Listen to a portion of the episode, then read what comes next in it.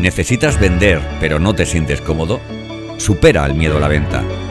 Descubre con este podcast cómo vender con más confianza y seguridad el valor de tus productos.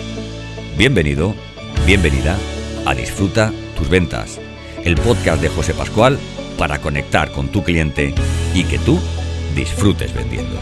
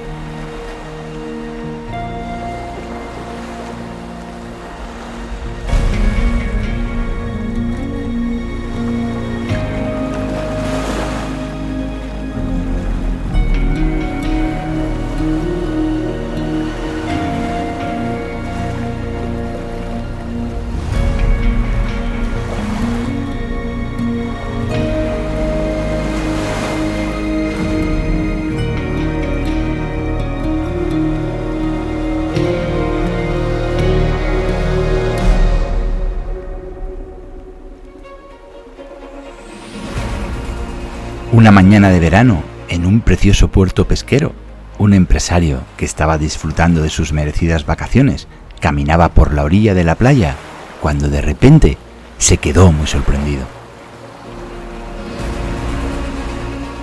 Se fijó cómo regresaba un pescador, cómo se acercaba a la orilla con una barca muy pequeña, pero que ya se podía ver que tenía una cantidad enorme de peces en su interior. Los peces estaban repartidos entre diferentes cubos y además eran de un surtido, de un color que realmente llamó la atención del empresario.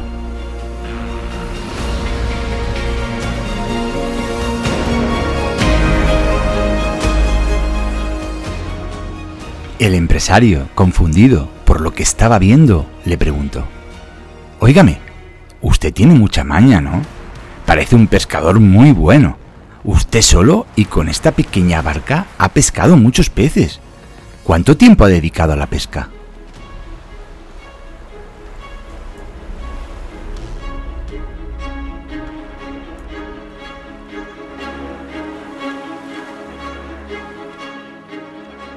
Pues mire usted, la verdad es que yo nunca me levanto antes de las ocho y media. Desayuno con mis hijos y con mi mujer. Acompaño a mi familia al cole y al trabajo.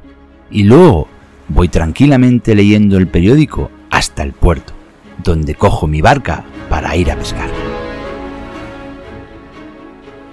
Estoy una hora o una hora y media como mucho y vuelvo con los peces que necesito, ni más ni menos.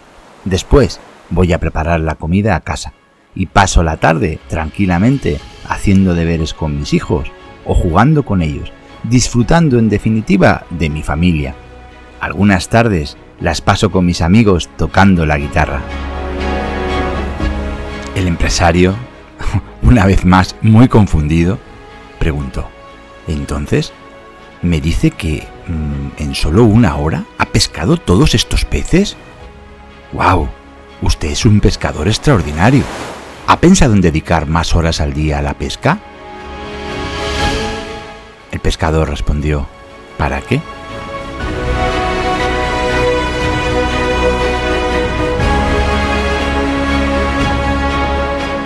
A lo que el empresario respondió, pues, porque si invierte más tiempo en pescar, ocho horas, por ejemplo, usted tendría ocho veces más capturas y así tendría mucho más dinero. Una vez más, el pescador le volvió a responder lo mismo. ¿Y para qué?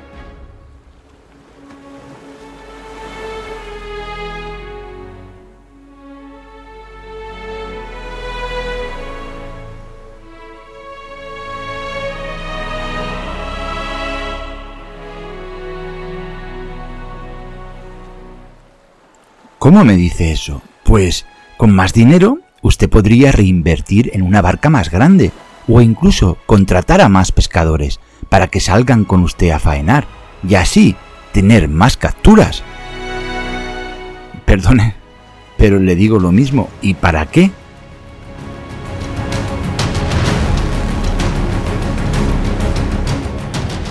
¿No lo entiende? Pues con este incremento de facturación, su beneficio neto sería seguro envidiable. Su cash flow sería el propicio para llegar a tener una pequeña flota de barcos y así hacer crecer una empresa de pesqueros que le haría a usted muy muy rico. Mire, le voy a responder lo mismo. ¿Para qué? Aquel brillante empresario solo quería hacérselo entender, pero mm, mm, parece que no lo conseguía. Con este pequeño imperio de pesca, usted solo tendría que preocuparse de gestionarlo todo. Usted tendría todo el tiempo del mundo para hacer lo que le venga en gana. No tendría que madrugar nunca más. Podría desayunar cada día con su familia. Podría acompañar a los niños al cole y jugar con ellos por las tardes. Tocar la guitarra con sus amigos cuando quisiera. El pescador no sabía cómo contestar a aquel empresario que con tan buena voluntad no hacía nada más que darle consejos. Ya lo entiendo, ya entiendo exactamente lo que usted me dice, lo que usted me propone. Pero ¿sabe lo que le digo? Que si hiciera todo lo que usted me dice, ¿sabe lo que conseguiría? ¿Sabe lo que tendría? Lo que ya tengo.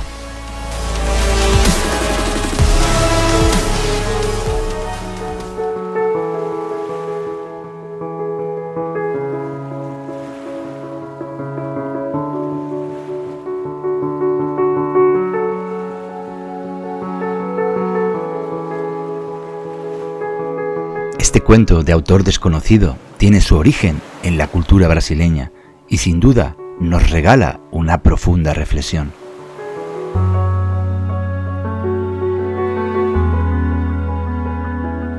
Tener espíritu de superación, ser ambicioso, sin duda es algo intrínseco al ser humano y además es algo muy necesario para superar las adversidades y las dificultades que la vida nos pone delante.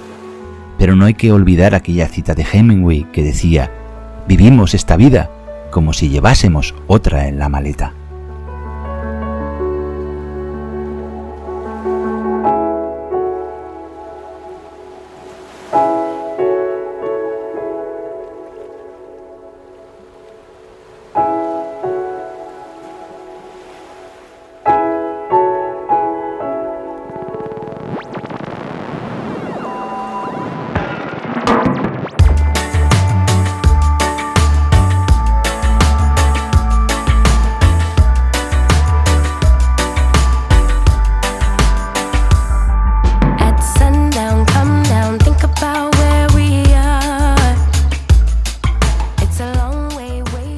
Episodio más, me siento muy afortunado.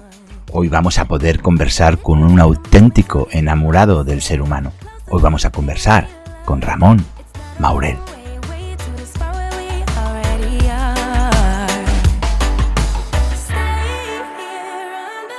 Ramón es un inconformista que lleva años ayudando a personas a liderar sus vidas, a encontrar el equilibrio y la armonía entre lo que somos y lo que en realidad queremos ser. En definitiva, Ramón nos ayuda a liderar nuestra vida de forma equilibrada y consciente.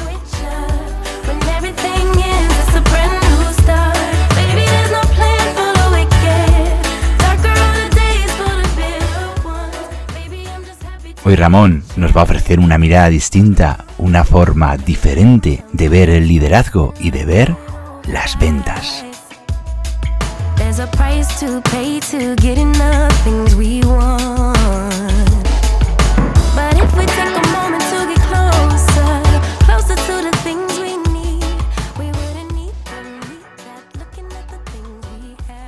Muy buenas, Ramón, ¿cómo estás? Muy bien, José, aquí estamos muy agradecido y con ganas de tener esta conversación contigo. Wow. Pues yo estoy encantado, estoy encantado de, tener esta conversación, efectivamente, esta conversación contigo, de, volver a charlar, de volver a, reflexionar aquí, de tener un ratito para, bueno, pues para hacernos nuestras reflexiones. Y me apetecía muchísimo traerte al podcast porque, sinceramente, eh, creo que hay eh, mucha, mucha formación, mucha información al alcance de todos con las nuevas tecnologías, con con Google, con las redes sociales, con la cantidad de, cursos gratuitos y todo esto.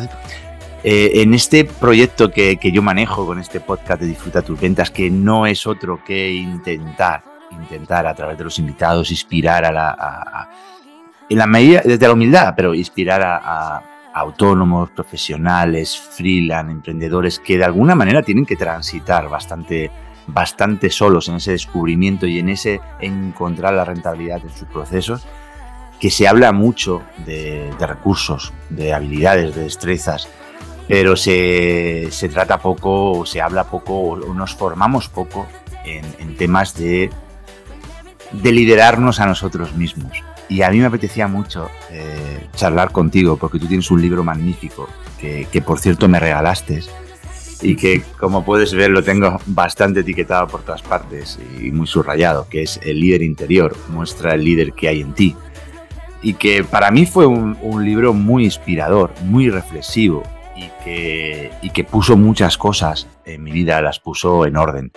Y me apetecía compartirte, compartir tu, tu sabiduría eh, con los demás. Bueno, pues lo primero, muchísimas gracias por esta introducción. La verdad es que, es que me emociona, ¿no? Ver cómo alguien ha leído el libro, lo ha subrayado y, bueno, pues al final es compartir eh, lo que uno ha transitado, lo que uno está viviendo y como tú bien decías hace un instante, si esto le puede servir a alguien, pues bienvenido sea. Eh, y de eso es lo que se trata, ¿no? Eh, al final, compartir todo aquello, pues, de lo que hemos ido andando y, que en el fondo en su momento estábamos más perdidos que un pulpo en un garaje, hablo por mí, y, a base de transitar uno va aprendiendo y va compartiendo, que es un poco, pues, de un poco sentido, de propósito en todo aquello que hacemos. Fantástico. Ramón, pero antes de empezar con, la temática, ¿no? De, ese líder interior que todos llevamos dentro, quiero que nos cuentes un poco quién es Ramón Maurel y un poco cuál es tu background. Bueno, pues vamos allá. Yo tengo ahora mismo 52 años. Si me estáis, eh, los que me escuchéis por el podcast, no veréis lo bien que estoy, que parece que tengo 40, ¿no? Pero, o quien me veáis en vídeo, mm, claramente parece que tengo 40. si no fueran por alguna arruguilla y alguna cana, o sea, soy un millennial con canas, ¿no?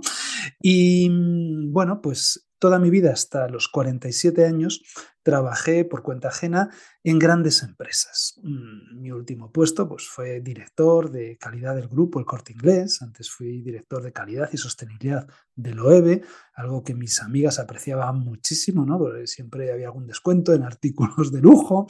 Previamente pues, estuve trabajando en el mundo de la alimentación, en, en unos productos que la, la, empresa no os dirá nada, pero todos los que somos así de nuestra edad, pues hemos comido el Boomer, el Bam el Chicle 3, los caramelos Solano, pues allí también trabajé yo y por supuesto el Donus, el Pan Rico, pues un poco en todas esas empresas y alguna más, un tiempo pero más pequeñita, pues ahí estuve ejerciendo de siempre dentro del mundo de la calidad, la excelencia, la sostenibilidad, trabajos de dirección. Eh, de, siempre, desde muy prontito empecé con, con, esa, con esas responsabilidades. Para mí era así, porque la verdad siempre me ha traído, siempre me ha gustado y no, no le he perdido la cara, digamos, a los problemas o a las dificultades que suelen venir ahí, porque me gusta. Tengo una visión de la vida, una manera de hacer las cosas que lógicamente ha ido cambiando.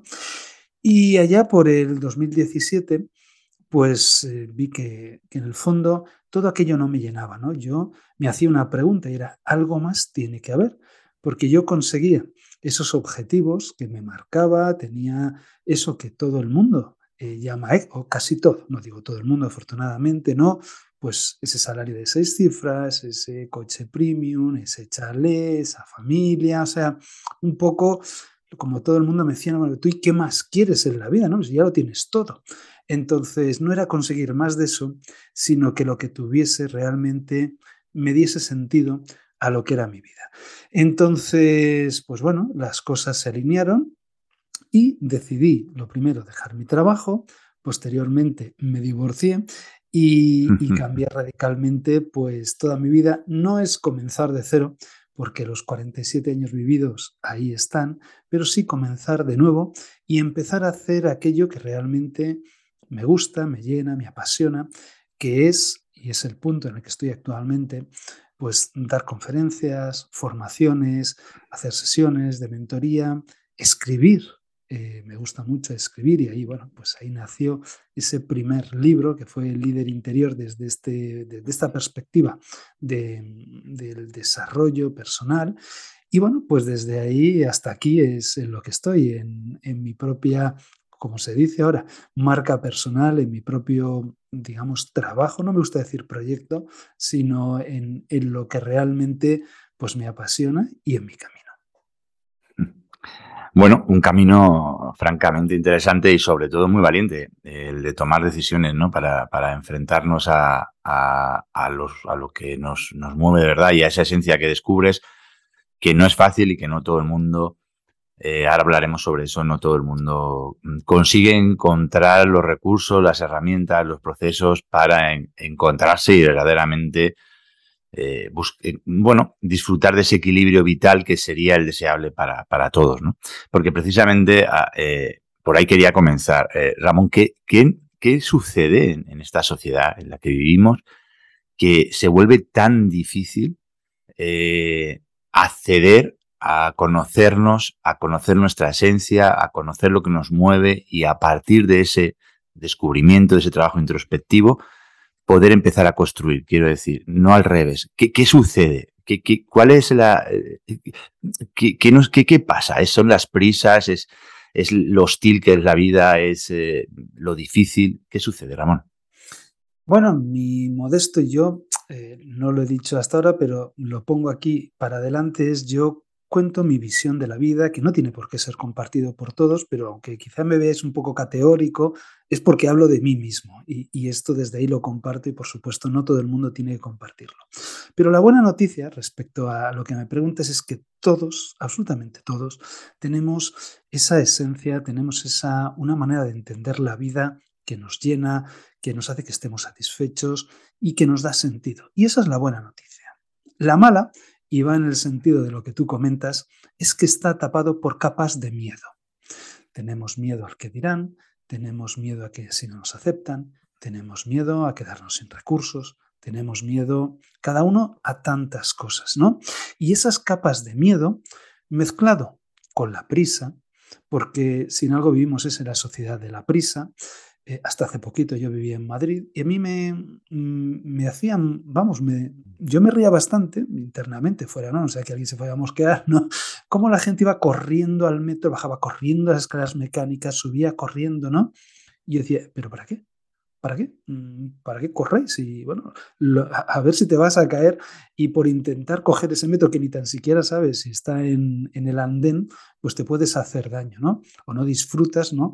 De lo que está sucediendo, ver la cara de la gente o a veces imaginar, ¿no? Mm, cómo ha hecho que dos personas estén en el mismo punto eh, en un mismo instante. Eh, entonces, la prisa eh, es lo que, mm, digamos, mezclado con esos miedos, porque cuando entramos en nuestro interior, con lo que conectamos es con ese vacío, con esos miedos, y eso no es nada agradable, no es nada fácil, no es algo, digamos, que la experiencia sea de una iluminación, yo eso no lo he vivido. Eh, yo vivo, he vivido y sigo viviendo, pues esos momentos de, mm, de dificultad, ¿no?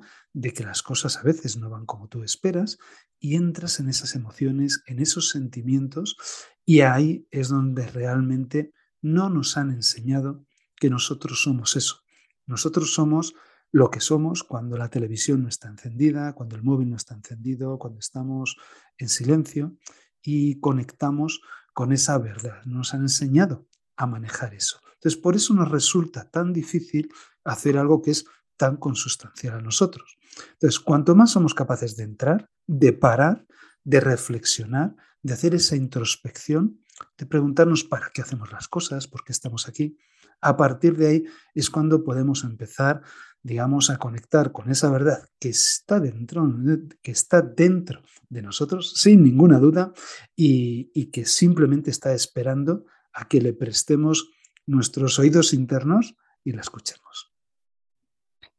Eh, Ramón, el, yo tengo la sensación de que, mm, mm, vuelvo un poco al, concepto en el entorno en el que vivimos, ¿no? Que confundimos con mucha facilidad eh, lo material con lo importante, ¿no?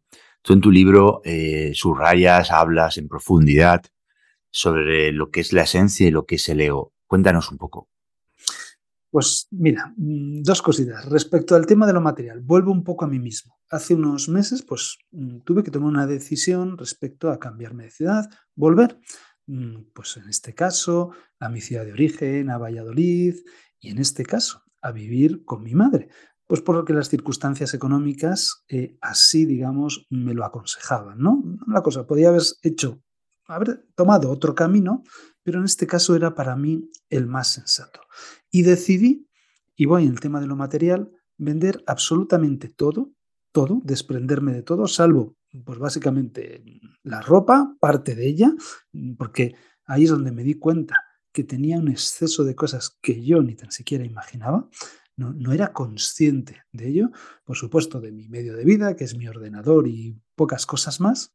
Y entonces te das cuenta de la libertad inmensa que te da el que puedas meter en una maleta o en dos lo que necesitas y poder, digamos, decidir ir a cualquier sitio, ir a cualquier parte sin esas ataduras. Entonces, respecto a lo material, cuando uno logra, y este es un punto muy importante, desapegarse. Desapegarse no significa no tener nada, significa que nada te tenga a ti. Tristemente las posesiones al final acaban teniéndonos a nosotros, ¿no? ¿Cómo voy a vender mi coche? ¿Cómo voy a no tener coche? ¿Cómo no voy a tener una casa en propiedad? Cuando en el fondo eso te abre la posibilidad, por ejemplo, de tener todos los coches que quieras, porque lo puedes alquilar cuando lo necesitas, que es infinitamente más barato y más cómodo. Cuando puedes vivir en tantos sitios, solo tienes que alquilar en cada momento lo que realmente necesites y es una sensación enorme. Y cuando empiezas a quitar ese apego por lo material, que insisto, no significa no tener nada, simplemente ser capaz de ir fluyendo con lo que la vida te va enviando, entonces ya conectas con esa esencia. El ego, ¿no? Es todos esos pensamientos, todas esas creencias que tenemos en nuestra cabeza y uno un poco con lo anterior, ¿no? Que para ser alguien, pues tenemos que tener un título, nos tienen que reconsiderar en la sociedad de una determinada manera, que debemos de comportarnos de la manera en la que otros esperan y, eso va eh, creando una jaula a nuestro alrededor. Sin embargo, nuestra esencia es lo contrario. Al final es eh, ver cómo en cada momento no tenemos por qué identificarnos con nada, podemos cambiar lo que pensamos por algo mejor cuando creemos que es así. Tenemos que vivir nuestras emociones porque las emociones es la puerta de entrada a nuestra esencia, emociones que normalmente tapamos, ¿no? Cuando, por ejemplo, eh, tenemos una lesión física, pues yo que sé, vas por la calle, te tropiezas, te tuerces un tobillo y tienes que estar un par de días ¿no? en casa sin apenas moverte. Ante lo físico no nos podemos escapar, es decir, ahí sí que la vida nos para y nos para. Pero lo emocional lo tapamos Ah, que me encuentro mal, pues venga, voy a ver una peli de Netflix que ya me, que ya eso me, me, mm, me hago que me olvide del problema que tenía. Y si no, pues me voy a un centro comercial o mejor ahora entro en Amazon y puedo comprar lo que quiera. Y eso hace mi anestesia, ¿no? O mi anestesio con, píldoras, eh, con todo tipo de sustancias que al final lo que hacen es que no no conectemos con esa llamada de nuestro alma, con esa pequeña, em, digamos, chispita que dentro de nosotros, a través de esa sensación de no estar a gusto, porque cuando estamos a gusto, en el fondo, eh, que nos lo igualen, ¿no? Que siga así todo el tiempo que pueda. Pero cuando no estamos a gusto, es cuando hay una llamada a que hay algo en nuestra vida que tiene que cambiar. Ahí es cuando nuestra esencia ¿no? está llamando a la puerta. Y a veces somos capaces de escucharlo, cuanto más pendiente estamos de lo que sentimos, más escuchamos, cuanto más anestesiados estamos, corriendo, con prisas, en un trabajo que no nos deja parar, eh, con estas compras compulsivas. Ahora viene el Black Friday dentro de poco eh, y entonces esto es la fiesta ¿no? de, la tarjeta de crédito a, a quemarla a full. Entonces eso nos hace olvidar de quiénes somos, cuando en el fondo, para ser felices, Y hablando de lo económico, a veces solo hace falta un par de euros para tomar una cerveza con una buena compañía y lo disfrutamos un montón, o leer un buen libro por unos pocos euros, poder leer el mío, o si no el tuyo, José Pascual, que es muy bueno también. Así que... Aprovechando, metemos la cuña y... Claro que sí, claro que sí. Esto es el mundo de, de la venta online directa. Si, no nos vendemos nosotros, ¿quién nos va, quién nos va a vender? Efectivamente, o sea, si no voy a verme yo bien, ¿quién me va a ver? ¿no? Entonces, un poco va por ahí el tema, ese parar es entrar en nuestra esencia a través de nuestras emociones y dejar que la vida suceda. Que tampoco hay que controlar tanto porque en el fondo no controlamos nada. Vale, pero yo me gustaría ver si somos capaces de aterrizar un poco eh, estas ideas en, el contexto en el, que, nos podemos encontrar cualquiera de nosotros. ¿no? Como, como hemos comentado al principio, hay un montón de... mira, yo, yo soy un un enamorado también del momento que estamos viviendo. Y te voy a decir porque creo que el momento que estamos viviendo es más democrático que nunca con el talento. Creo, sinceramente, que vivimos en la, en la era del talento individual porque puede brillar más que nunca sin la necesidad específica del dinero. Entonces, por eso están aflorando tantos profesionales que desde, esa, desde ese talento interior que tienen están eh, pudiendo ser visibles, están siendo visibles, están eh, tienen la gran oportunidad de ganarse la vida y de elegir cómo se la quieren ganar y de ordenar su vida en cuanto a horarios, en cuanto a disciplina, en cuanto... Y, eso es una grandísima oportunidad, por eso hay tanto autónomo, tanto profesional, tanto freelance, que, que hoy puede disfrutar de vivir de ese talento sin estar esclavizado o atado a un proyecto o a una empresa. Lo cual no quiere decir que el talento no se pueda asociar con un proyecto. Pero desde mi punto de vista yo cada vez observo más cómo el talento se asocia para conseguir o para alcanzar un objetivo. Pero algo que les enamora a los dos, a la empresa y al talento. Pero ya no es propiedad de la empresa el talento. ¿no? Entonces yo me gusta pensar que, este proyecto del podcast habla o puede ayudar a ese tipo de personas que han emprendido y, y, que están ahí fuera, mm, como aquel que dice, buscándose la vida, ¿no?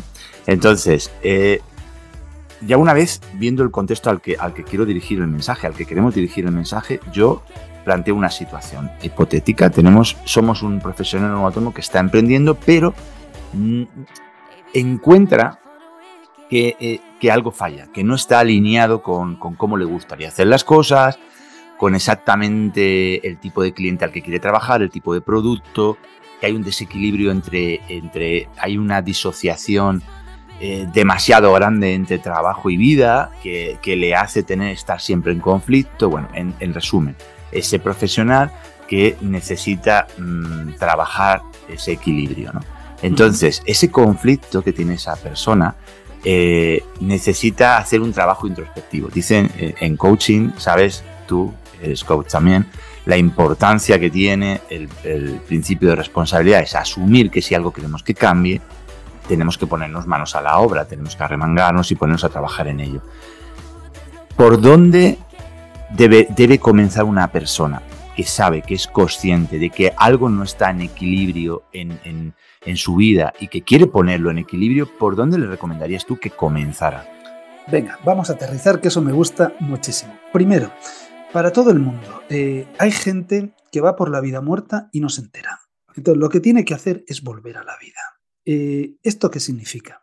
Hay autónomos freelance que van corriendo detrás del teléfono, detrás de los clientes, detrás de todo esto. Y lo primero que tienen que hacer es pararse y hacerse, y esto es, eh, y lo pongo en, siempre lo cuento, ¿no? Un sincericidio. Es decir, decirte la verdad. Esto es para ti mismo. No necesitas contárselo a nadie, no necesitas explicárselo a nadie. Es algo interno. Es ¿realmente yo quiero esto? Pero así, o sea, no pienses si lo necesitas. Lo primero que te me cuenta la gente no es que yo necesito, no, no me cuentes lo que necesitas o no. Lo primero, tú realmente estás contento con esto. Y lo primero que te venga a la cabeza, no le des vueltas. O sea, lo primero. Entonces, si estás contento con ir detrás de todo eso, adelante. Adelante porque ya te cansarás. No pasa nada. No es el momento. Pero llegará un momento en que y eso es las personas que o bien desde el conflicto o bien desde la conciencia, es decir, cuando la vida ya se vuelve ingobernable y dices, ya no puedo más. Hay gente que le lleva, pues eso, a depresiones, a bajas, o bien hay gente que dice, espera, espera, voy a parar un momento. La pregunta clave es, ¿yo qué quiero? Y en el yo que quiero es, ¿qué clase de vida quiero? Voy a hacer una pequeña cuña, es decir, se nos ha contado a todos los que hemos nacido ya bien entrada en la era industrial que al final teníamos que trabajar de esa manera automatizada. Te formas, entras en una empresa, produces, ahorras para la jubilación y entonces ya disfrutarás, ¿vale? Yo lo tengo muy claro. Primero, no tengo ninguna intención de jubilarme, ni la más mínima. No me gusta la petanca, no me gusta ir a la playa a tomar el sol, ni en ni en ningún sitio así. Me gusta lo que hago disfruto, ninguna intención de jubilarme. Punto uno.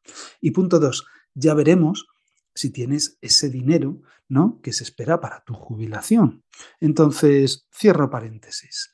Antes de esta era donde nos vendieron y nos educaron para todo esto, no era la era de las máquinas, era la era de los artesanos. La gente era artesana, vivía de sus oficios y los que tenían oficios, y lo conecto con lo que está ocurriendo ahora, los que eran trabajadores del conocimiento aplicado, el herrero, el panadero, el carpintero, el, eh, el, que trabajaba el cuero, cualquiera de los oficios, se ganaba la vida con eso. Y es a lo que estamos volviendo ahora, pero con una posibilidad infinita, que es que el mundo es la única frontera que tenemos. Hoy estoy contigo, eh, ayer estaba dando un curso para Latinoamérica, Argentina, México. Nuestros podcasts se escuchan pues, en todo el mundo. Eh, mi podcast concretamente, pues creo que hay treinta y tantos países que se ha escuchado en el último mes. Es decir, lo que contamos, lo que hacemos, puede llegar a cualquier parte del mundo. Entonces, desde ahí es, ¿yo qué quiero? ¿Y cuál es el concepto de éxito para mí? Y me mojo. Mi concepto de éxito es lo quiero todo. Y lo quiero todo es, claro que quiero una remuneración y una remuneración que me permita vivir bien. No tengo por qué renunciar a eso, pero también quiero cuidarme físicamente. Y yo, por ejemplo, ahora, con mi cambio de vida actual, puedo ir a nadar todos los días, cuando antes pues no podía hacerlo. ¿Por qué? Porque me gusta, me mantiene fresco, me mantiene así de joven, como estáis viendo, y, y, sobre todo me mantiene la cabeza mm, para mí, porque es lo que a mí me gusta, me mantiene eh, esa cabeza despierta, tengo mis ratos para parar, tengo mis ratos para trabajar, y en el fondo no es trabajar, simplemente es disfrutar con lo que hago, pensar, crear cosas. Entonces, la clave es para y define para ti lo que es el éxito, pero muy concreto. Y voy más abajo, es decir, para mí mi éxito es, entre otras cosas, dar conferencias por el mundo de lo que yo quiero. Punto. Y en eso estoy trabajando. Mi éxito es dar cursos de formación de mi manera de entender la vida. Llámalo liderazgo, palabra tristemente muy prostituida. Llámalo autenticidad, palabra que me encanta y sobre la que estoy trabajando mucho en torno a esto, que es un, para mí un sinónimo, por no decir lo mismo. Es decir, ese es mi criterio. Y entonces, y vuelvo a la otra palabra que tú me dices, hay que tomar decisiones. Hace poco tomé una pésima decisión y, la he pagado, porque siempre, cuidado, la libertad no es hacer lo que uno quiera, como uno quiera, cuando uno quiera. Eso es más infantil que un bocadillo de subus. La responsabilidad y la libertad es ser capaz de decir sí o decir no a lo que nosotros queramos y aceptar las consecuencias. Hace poco me ofrecieron dar un curso eh, y me dijeron, no, no, pero nosotros te damos el temario.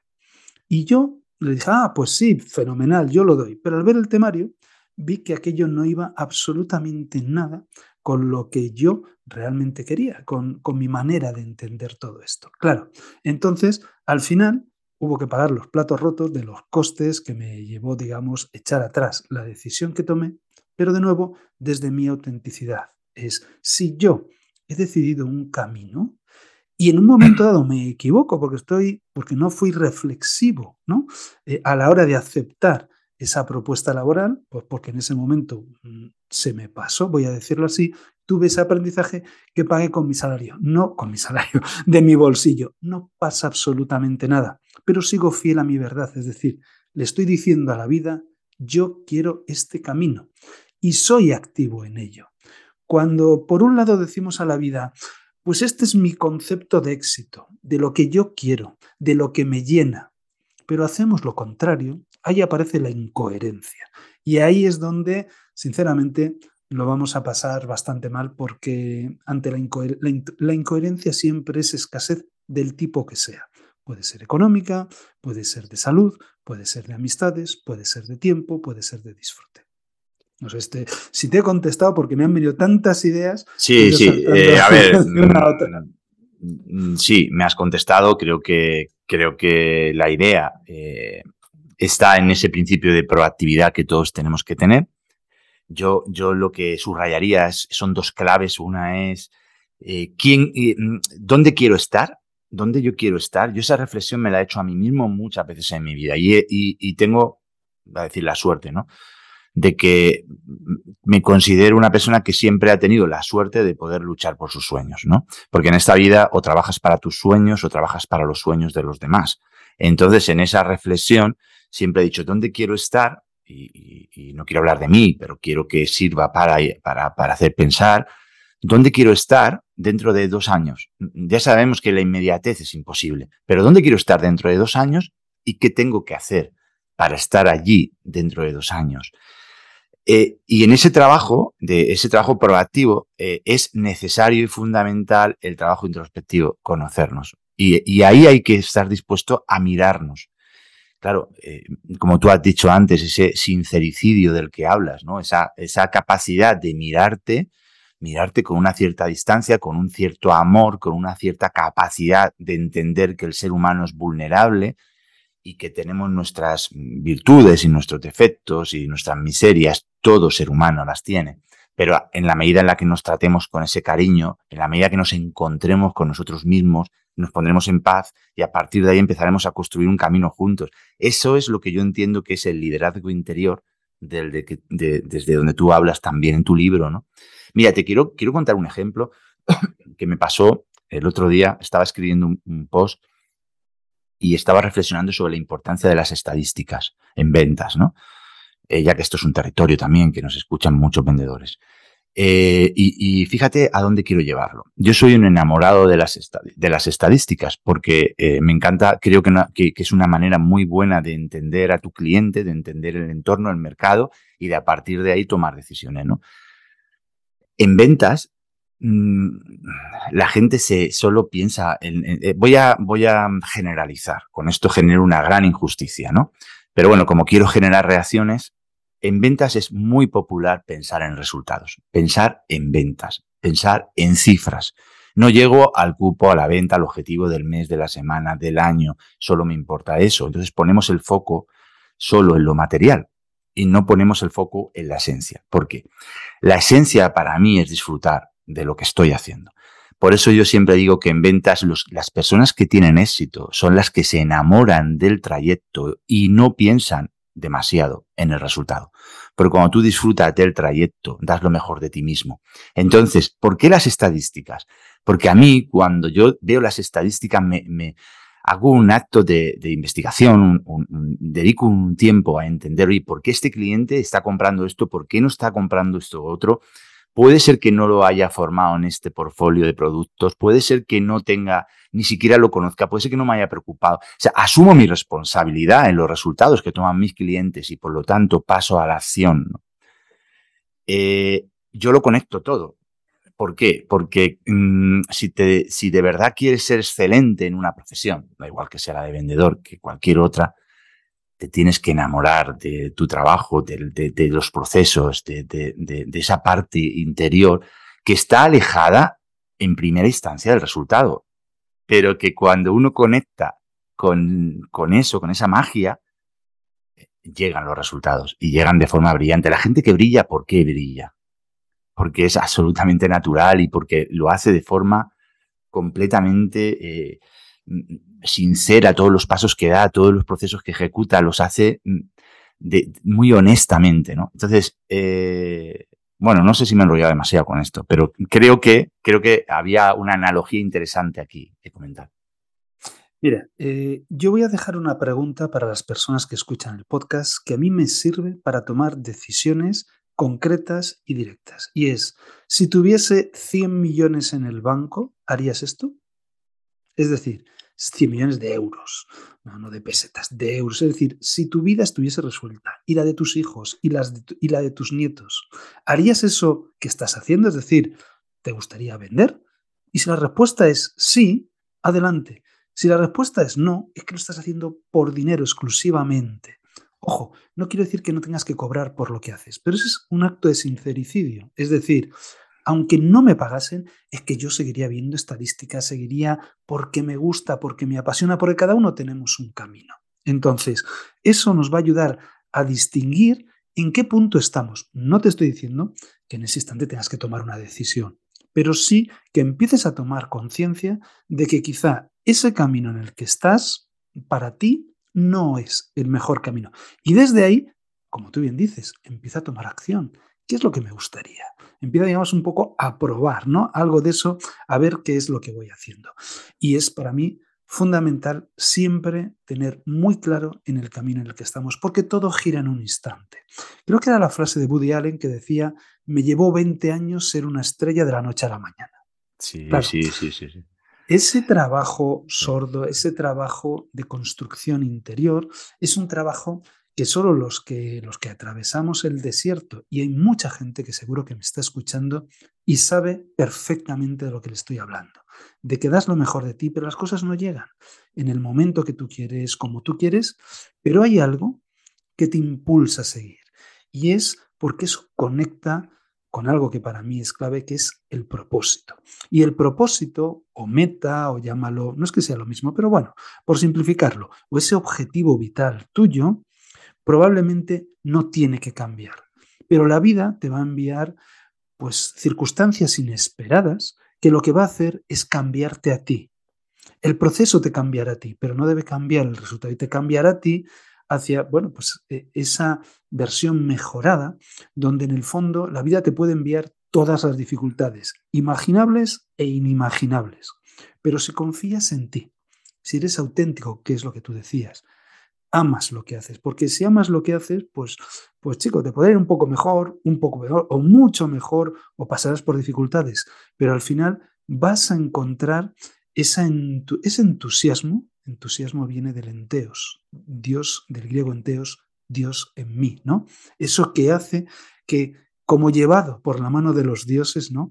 Te impulsa a seguir adelante cuando a tu alrededor va a haber no sé cuántos cenizos que te van a decir, venga hombre, déjalo ya, búscate otra cosa. Si con el currículum que tú tienes, ves que no quiero otra cosa, quiero eso. Entonces, esa es la clave de conectar. Así que mucho sincericidio, mucho ser eh, consecuentes y coherentes con nosotros mismos y, por supuesto, empezar a actuar en la dirección en la que queremos, eh, digamos, a donde queremos llegar. Otra cosa que para mí es muy, muy reveladora y, con, no me enrollo, y es si ahora mismo eh, todos los que nos están escuchando eh, escribiesen las cinco cosas que más desean, de esas cinco les pidiese que dejasen las tres que más desean, estoy convencido que ni uno solo de los cientos de personas que van a escuchar este podcast, ni uno solo pondría una cosa, pues, como una enfermedad, como una crisis financiera, una crisis matrimonial. Nadie pondría nada de eso. Yo el primero que no lo pondría. Pero la vida nos lo va a enviar exactamente igual. Y ahí es donde vamos a crecer. Porque la vida no nos va a enviar lo que queremos, nos va a enviar lo que necesitemos. Y de esas experiencias es donde va a ir transformándonos interiormente, va a hacer que conectemos con esas fortalezas que todos tenemos, sin excepción, todos tenemos dones y talentos que nos hacen únicos, y nos va a hacer conectar con ello. Con lo cual, si este momento lo estás pasando mal, conecta con eso que en otros momentos también lo pasaste mal y te ayudó a salir del bache. Y sobre todo, confía. Confía en ti, porque si tú no confías en ti, ¿quién va a confiar? Punto número uno. Y dos, de verdad, la vida nunca te va a dejar tirado. y al universo le gustan los valientes. Ya te lo digo por experiencia. Así que a por ello. Eh, bueno, yo, yo, estoy siempre básicamente eh, de acuerdo contigo. Hay, hay un, un, término que tú has utilizado que yo no estoy muy de acuerdo, y es el que la vida te manda lo que necesitas. Pero más allá de que esto es una discrepancia libre, ¿no? Y, está bien. Lo que sí que te diré, lo que sí que te diré es que la interpretación de las cosas que nos llegan en la vida sí que es verdaderamente lo importante. Más allá de que lo necesitemos o no, yo creo que hay ciertas cosas que nos suceden en la vida que no las necesitamos. Pero lo que sí que es, cada, cada circunstancia es una oportunidad de aprender algo, de crecer con esa, con esa realidad que nos sucede, ¿no? Y, y, yo creo que eso es lo verdaderamente importante, pero eso requiere una vez más ese principio de responsabilidad, de asumir la responsabilidad, de no echarle la culpa de nuestras, de nuestras realidades a los demás, sino el decir, bueno, eh, la vida es impredecible, la vida suceden cosas, esto me ha sucedido, no es culpa de nadie, lo que sí que es responsabilidad mía es cómo lo voy a gestionar, cómo voy a gestionar esto. Yo creo que eh, nos, hemos educado, nuestra generación probablemente, como tú dices, la de nuestros abuelos no tanto, porque no era tan industrial, pero nuestra generación que hemos vivido en esa parte súper industrial, eh, nos, nos, hemos educado en una sociedad programada, es decir, eh, estudia, estudia mucho, esfuérzate, esfuérzate mucho, sacrificate mucho, saca una carrera, saca siete máster y trabaja muy duro luego cuando termines y ya verás como en algún momento vas a tener una recompensa y entonces a partir de esa recompensa vas a empezar a disfrutar la vida, ¿no? Eso es un poco lo que nos han contado a nosotros, ¿no? Claro, a nadie, a, ninguno de nosotros, yo no lo he visto. A ver, mis hijos han ido, han estado estudiando en un colegio concertado que ha hecho ciertas, ciertos amagos con esta otra parte, con esta otra manera de mirar, ¿no? Y es ese trabajo más introspectivo, de conexión con ellos mismos, de, de perder ciertos miedos a exponerse, de las asambleas bien entendidas, de una serie de conceptos que me parece que nos han aplicado y les han hecho crecer. Pero bueno, estamos muy lejos verdaderamente de incorporar al sistema educativo la necesidad de que los niños, desde bien jovencitos, empiecen a conocerse. ya hoy se habla de talentos múltiples, se habla de muchas cosas que en, en mi época o eras inteligente o no eras inteligente. No había inteligencias múltiples, no había nada, era, o eras tonto o eras listo. Vamos a, a resumirlo así, ¿no? hemos avanzado. hemos avanzado. Hemos avanzado, pero estamos muy lejos de verdaderamente transmitir el mensaje importante y es, mmm, tú vales mucho. Como ser humano vales mucho. Esto es un regalo, es una grandísima oportunidad. Antes de ponerte a currar, ponte a pensar, ponte a descubrirte. Y a partir de tu descubrimiento, de tu conocimiento, de saber perfectamente o, o en la medida de lo que pueda, lo mejor posible quién eres, pasa a la acción pero pasa a la acción en el proceso correcto. Acción no es acción, acción, acción, acción hacia el infinito. Es acción, reflexión, acción, reflexión. Cambio, proceso, cambio. Ese pero eso es responsabilidad, ¿no? Es, es ponernos en, en, ello, ¿no? Eh, Ramón, en, has hablado de propósito y lo has comentado como, como, un proceso en el que, bueno, el propósito es, hoy en día a mí me parece una palabra muy gruesa. Hay, mucho de literatura, hay, mucho sobre propósito. Creo que el, propósito es algo, como digo, muy grueso, que, que, hay que cogerlo un poco con pinzas. No está claro que vamos a identificar cuál es nuestro propósito con claridad para escribirlo en un papel. Mi propósito es este en la vida. Lo que sí que está claro es que probablemente en esa búsqueda del propósito encontraremos unas directrices, unos vectores directores con los que nos encontramos cómodos. Pues a mí me gusta ayudar a los demás.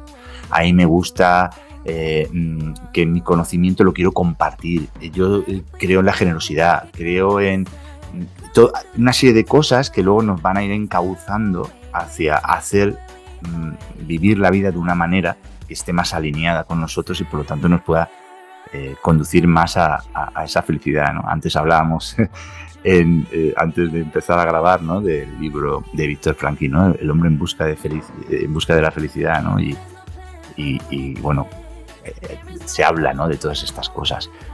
¿crees, que, ¿Crees de verdad, Ramón, que el, podemos escribir en un folio nuestro propósito?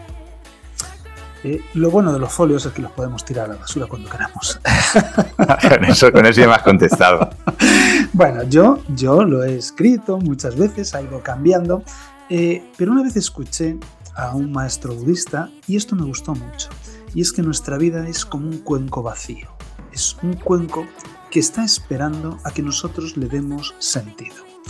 Entonces, yo personalmente he evolucionado en esto y pienso que tenemos que permitir que el propósito venga a nosotros. Es decir, deja de buscar propósitos. Y mientras tanto, ¿qué? Pues claro, el cuenco está ahí y hay que llenarlo. Es tu vida, cada día pasa, ¿no? Eh, como tengo puesto en mi estado de WhatsApp, no sé dónde lo leí, eh, la vida es como un reloj de arena pegado a la mesa. Es decir, aquí no se le puede dar vuelta. Cada granito de arena que cae es un granito menos. No hay más granitos. No sabemos si hay muchos o pocos, pero esto es lo que hay. Entonces, ve a lo que ya tiene, ve a lo seguro. Vamos a ir a lo seguro por una vez, ¿no? Y como decía antes, todos tenemos dones y talentos. Punto. ¿Cuáles son los tuyos? Y es muy simple. ¿Qué se te da bien? A mí se me da bien comunicar. Pues venga, vamos a poner eso en el cuenco. Toma. A mí se me da bien organizar. Voy a poner eso en el cuenco. Porque toda mi vida lo he hecho. Antes lo hacía al servicio de cosas que posteriormente, que en su momento me llenaban, pero posteriormente ya no. Pero digo, esas dos cosas yo las sé hacer muy bien. ¿Qué otra cosa me ha acompañado durante toda mi vida? Yo hice esa introspección, me puse a hacer mis gráficos, mis historias y vi que toda la vida me había gustado enseñar. Yo fui profesor y me encantaba el aula, daba matemáticas y física y química, ¿no? Eh, o sea, alguien, espero que nadie me escuche de aquella época, pero, claro, eh, entonces pon todo eso, ¿no? Y únelo con lo que ahora mismo te llama. ¿Y cuál fue para mí una pista muy importante? Pues qué libros había en mi biblioteca y a mí me encantaba el liderazgo. Me encantaba eh, ese, en el fondo, ser uno mismo. Yo veía vídeos de todo eso. Digo, pues hombre, si yo invierto mi dinero y mi tiempo en esto, algo tiene que haber para mí. Y a partir de ahí, de nuevo, comencé a hacer lo que a mí me hubiese gustado recibir. Y esto es un tip muy importante también. Es decir, ¿yo qué libros escribo? Pues lo que a mí me hubiese gustado leer que no he leído o leía cosas parecidas, pero no era eso, ¿no? Entonces, siempre vuélcalo hacia ti, lo que a ti te guste, porque primero, te va a ser muy fácil, es muy fácil cuando te estás hablando a ti mismo. Todos tenemos unos soliloquios mm, diarios enormes. Bueno, pues el soliloquio lo colocas en un papel, haces una conferencia, hablo de mí, o cualquiera de las cosas que nos gustan, digamos, a cada uno de nosotros. Cada uno tenemos nuestro camino único, particular, exclusivo en la vida, pues empieza a llenar esa vida y sobre todo que haya una componente de servicio. Es decir, ¿para qué? ¿Para qué va a servir esto? Porque, y esto también me gusta mucho de los maestros budistas, es eh, si quieres rosas, planta un rosal en jardín ajeno. Habitualmente, cuando queremos rosas, o las compramos o plantamos nuestro jardín, o se las cortamos al vecino, o a la plaza, o pillamos la rosa de donde sea, ¿no? Pero no se nos ocurre que las rosas nos pueden llegar si empezamos a plantar esos rosales, ¿no?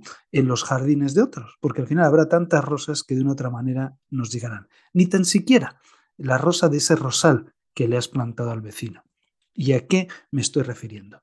Cuando empezamos a ser generosos con todos los demás en nuestro tiempo, en nuestros conocimientos, no digo que lo tengamos que hacer gratis, y hablo especialmente por emprendedores, es decir, eso es una trampa. Claro que hay un negocio, claro que tenemos que vivir de algo. Entonces, claro que tiene que haber, digamos, ese modelo de negocio, ser sólidos con ello, pero siempre generoso.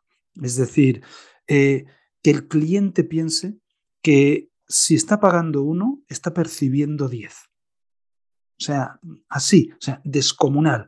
Me pides una cosa, pues te voy a dar tanto, tan bueno, tan bien hecho, y cada uno a nuestra manera.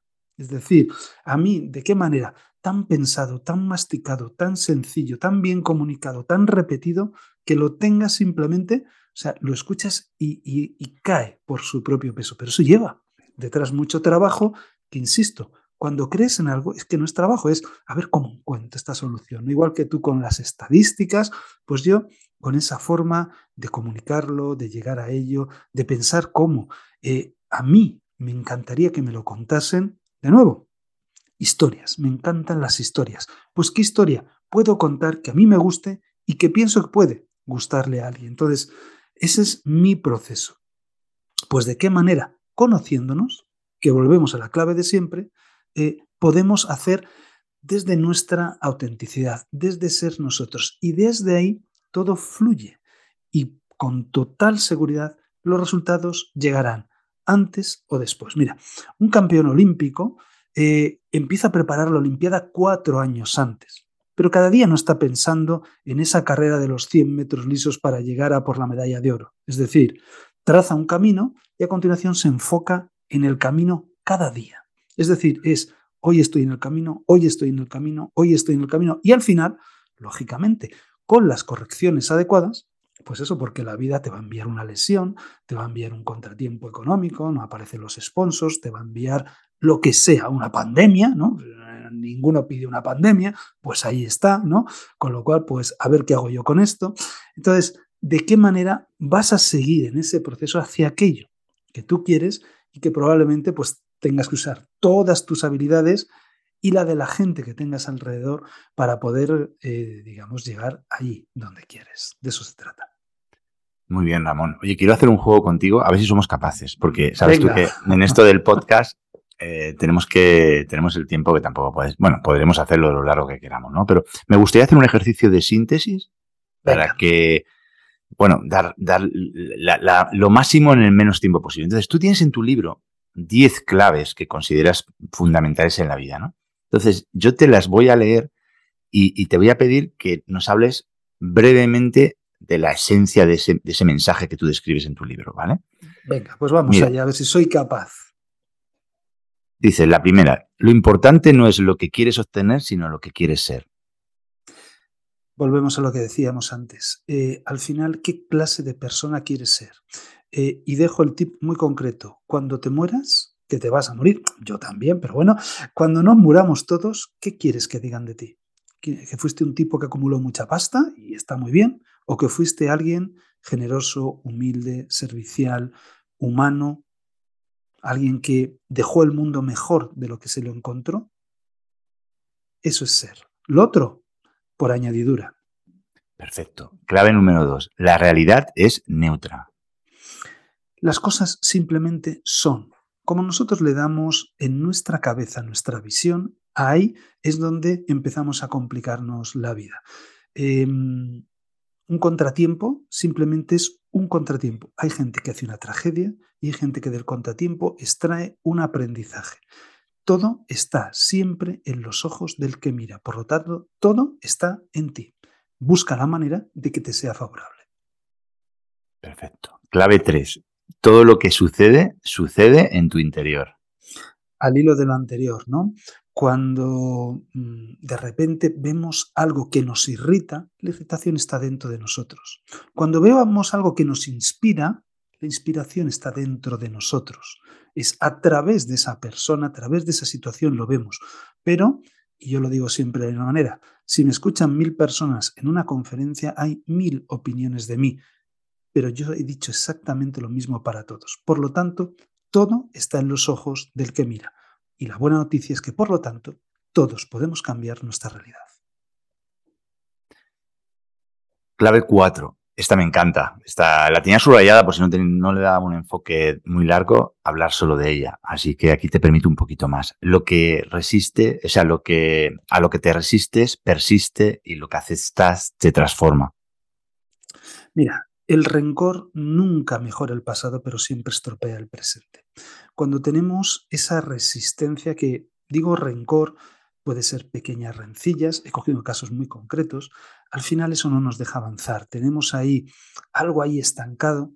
Yo recuerdo, por ejemplo, el caso de una persona que tenía un rencor horrible hacia un jefe que le hizo moving y la, finalmente la, la echó de la empresa pero eso había ocurrido hace 10 años, pero ella seguía estancada ahí y su vida pues estaba hecha, voy a decirlo claramente, un asco, porque seguía recordando ese rencor. Entonces se seguía resistiendo a que lo que pasó pasó y que en el fondo lo único que tenía que aprender de aquella situación es que ella jamás se tenía que convertir en ese tipo de persona. Aprendido eso, tiras para adelante y decides qué quieres ser. Entonces, mientras te resistes a aceptar esa situación, y hablo de esa situación o hablo de cualquier adversidad, porque la adversidad es lo más común de los mortales. No hay nadie que se escape a la adversidad. Entonces, cuando aceptas que tienes esa adversidad, la que sea o lo que pasó en el pasado, y lo aceptas como fue, y ya está. A continuación de ahí puedes transformarlos. Por eso, lo que resiste te va a perseguir. ¿Que acabaste mal con tu pareja en el divorcio y sigues detrás de ello y sigues dándole vueltas por lo que sea, por muchas razones que creas tener? No te preocupes, la siguiente pareja te pasará lo mismo y eso va a condicionar tu vida. En el momento en que aceptas que eso pasó, puedes pasar página, porque esto se trata de ir pasando páginas. El libro, el libro sigue siendo el mismo, que es el tuyo, pero las páginas y los capítulos eres tú quien decides cuándo los pasas. Así que deja ya, por Dios, de leer la misma página, que ya estás aburrido hasta de ti mismo de leerla. Pasa página. Maravilloso. Clave 5. Lo único cierto en la vida es la incertidumbre. Y, vamos, es que lo tengo muy fácil, ¿no? ¿Quién se esperaba la pandemia? Sí, esto era muy fácil. ¿Quién? Claro, eh, de todas las predicciones, las hojas de cálculo, toda esa sensación que nos da tranquilidad, pero en el fondo es ridícula. El pájaro basa su fortaleza en sus alas, no en la rama en la que está apoyada. Eh, apoyado, es decir, eh, la rama se puede romper, pero el pájaro tiene alas. Tú tienes esas alas, tú tienes esos recursos. Entonces, eh, las hojitas de Excel están muy bien. La planificación lo es todo, pero los planes no sirven para nada. Por lo tanto, confía, confía y, sé consciente de que en el fondo la incertidumbre es lo que nos rodea constantemente. Con lo cual, cuanto más sepamos capaces de, surfear esa ola, en lugar de que nos pegue el revolcón la ola, que, que es fatal, ¿no? Pues más felices seremos surfear las olas. Eso, eso es muy gráfico. No trates de entender, eh, no analices, siente. Empezamos a darle vueltas, ¿por qué me ha pasado esto a mí? ¿Para qué estará sucediendo esto? ¿Y si hubiese hecho, qué alternativas tendría? Y empezamos a darle vueltas y vueltas y vueltas y eso nos consume. No hay cosa que más nos consuma que en ese eh, constante em, ruido mental que llevamos dentro.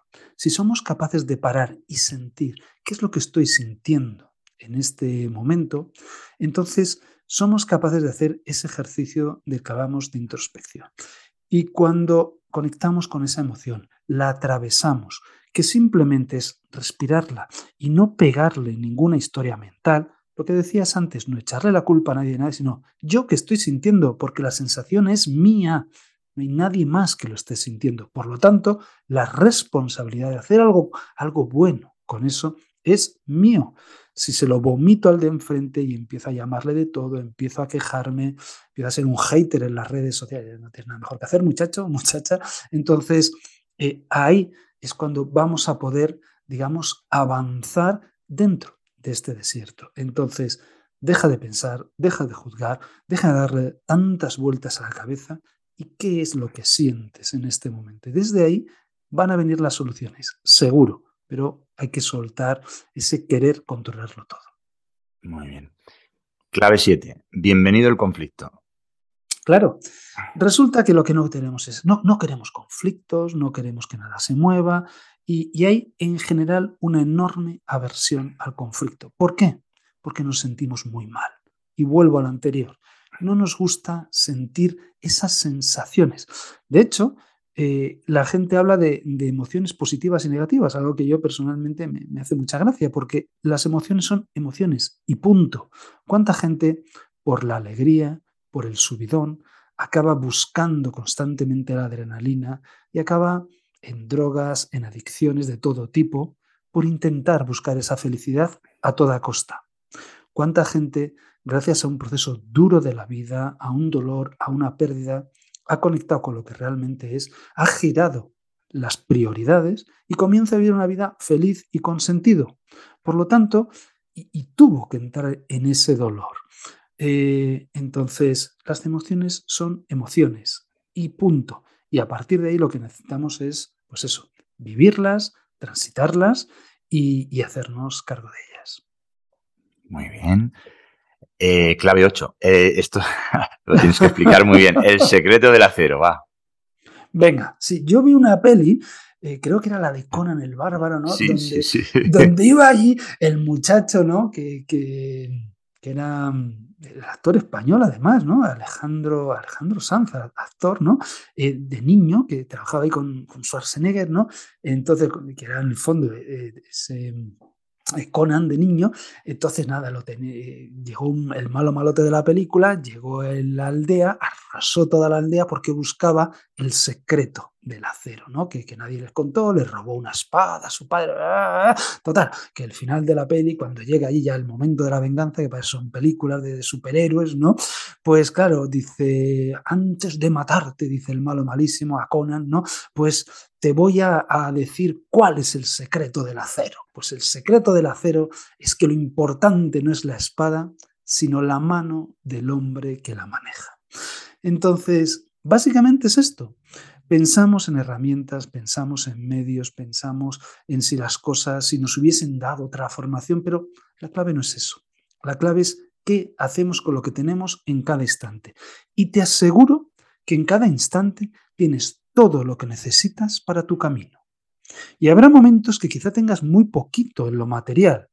Entonces vas a tener que agudizar al máximo tu ingenio, sacar tu creatividad para poder encontrar esos recursos que necesitas, que en el fondo el recurso que necesitas es conectar con eso que tienes dentro. Y la vida en cada momento te aseguro que te los va a enviar. Así que el fondo de todo es, vuelvo a lo mismo, esa confianza enorme ¿no? en, en quién eres tú y en todo lo que tienes dentro. La grandeza no es un tamaño, la grandeza es un estado y te corresponde por derecho de nacimiento. Punto. Punto.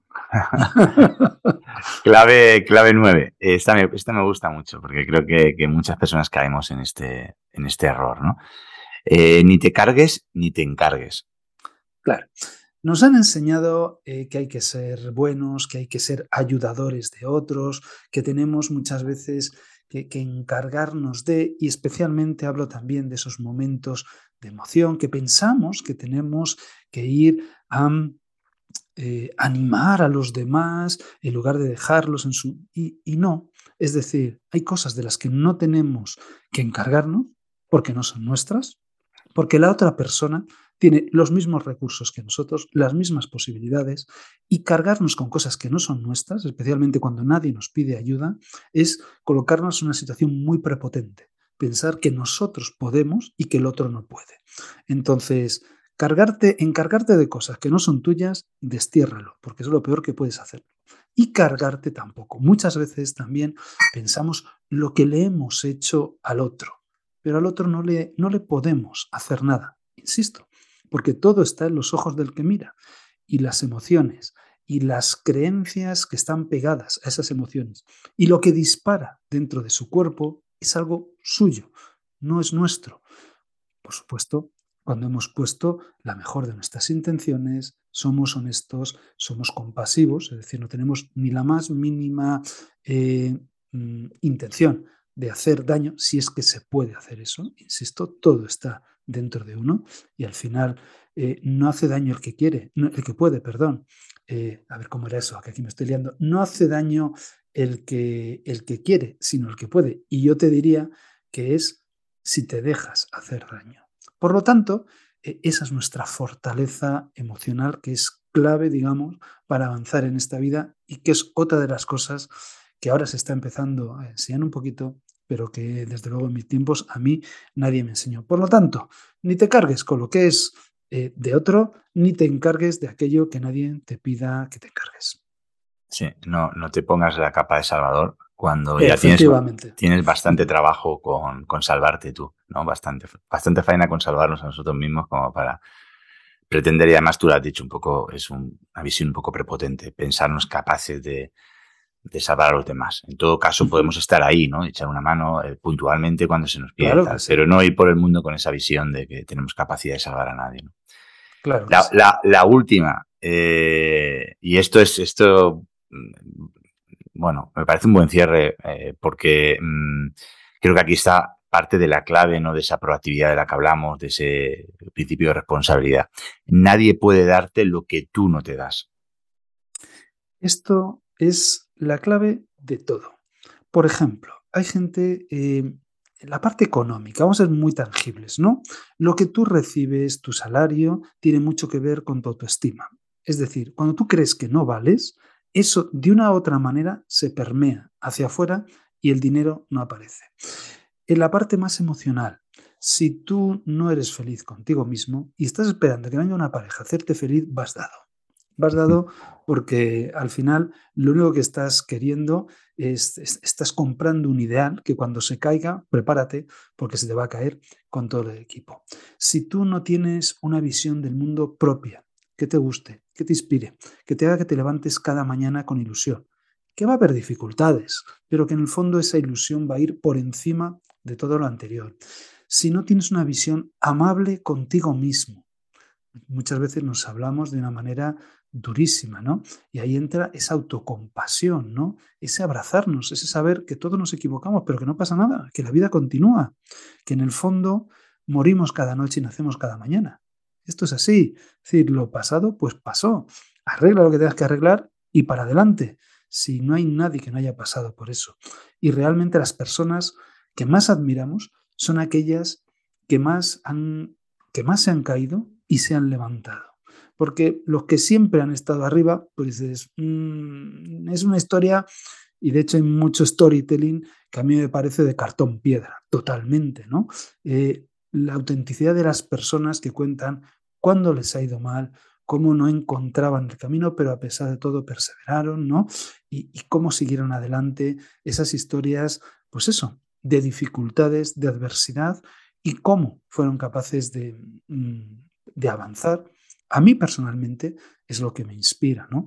Y desde ahí, pues eh, es cuestión de, conectar con todo esto. Entonces, todo aquello que, que, esperas está en tu interior. Te lo tienes que dar a ti en cada momento. Y ir por la vida, yo mira, me voy fijando por la calle y solo veo gente amargada, gente con cara de amargada.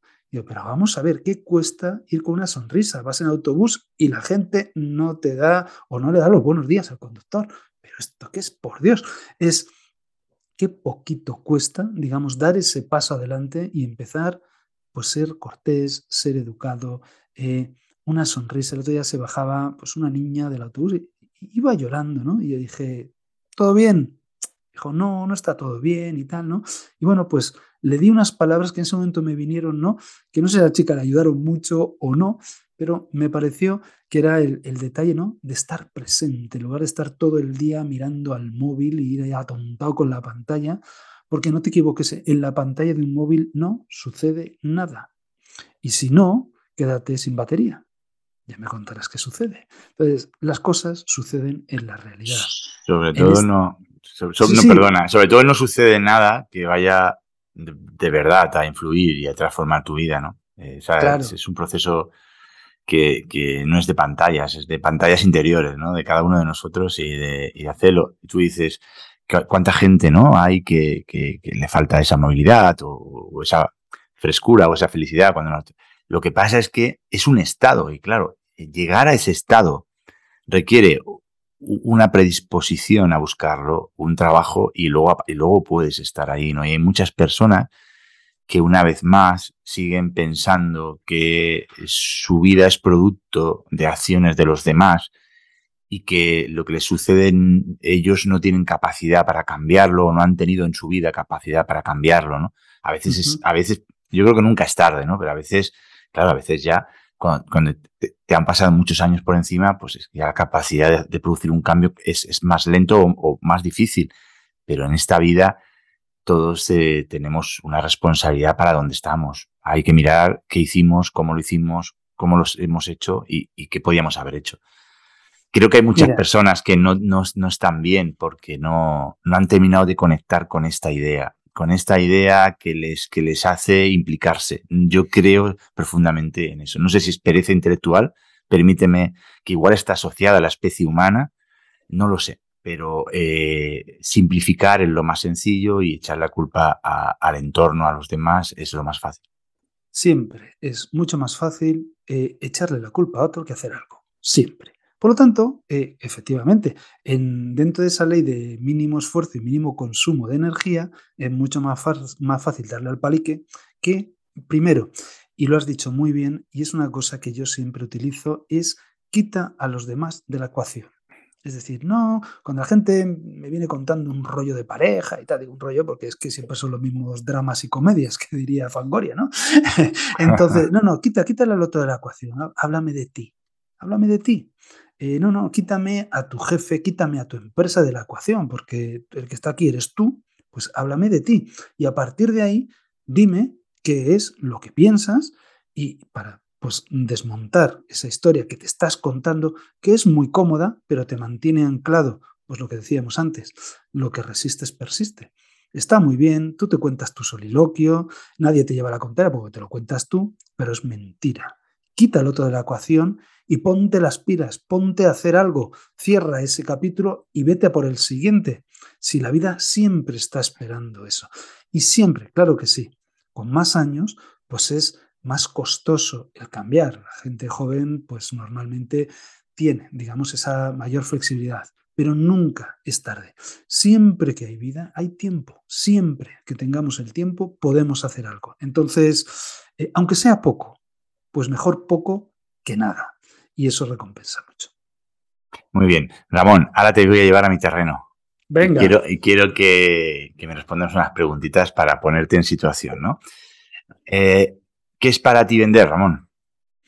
Mira, a mí me gusta la palabra mostrar. Eh, entonces, para mí, mm, la palabra venta y mostrar para mí es equivalente. Es decir, mostrar algo, mostrar algo en lo que yo creo, que amo profundamente, que he trabajado y que está al servicio de los demás. Vender es servir, igual que liderar es servir, igual, porque si al final es para uno mismo, Claro que uno recibe, por supuesto, que nadie me malinterprete, no, no quiero expresarme mal. Claro que recibes algo por eso, pero cuando tienes esa convicción profunda y sabes que es algo bueno para los demás, es algo natural, sale como muy natural. Y desde ahí, pues oye, es muy satisfactorio cuando las cosas salen. Y cuando no, pues también por lo menos, oye, mm, te quedas a gusto porque yo he dado todo lo que tenía. Mm, ¿Qué podía haber hecho mejor? Pues venga, lo piensas y a por la siguiente. Perfecto. ¿Y mm, qué es lo que más valoras y lo que más detectas? O sea, de, ¿cómo se dice? Detesto. Detestas. Vale. de un vendedor. Pues mira, lo que más valoro, eh, no, no, quiero usar el contrario de lo uno y lo otro.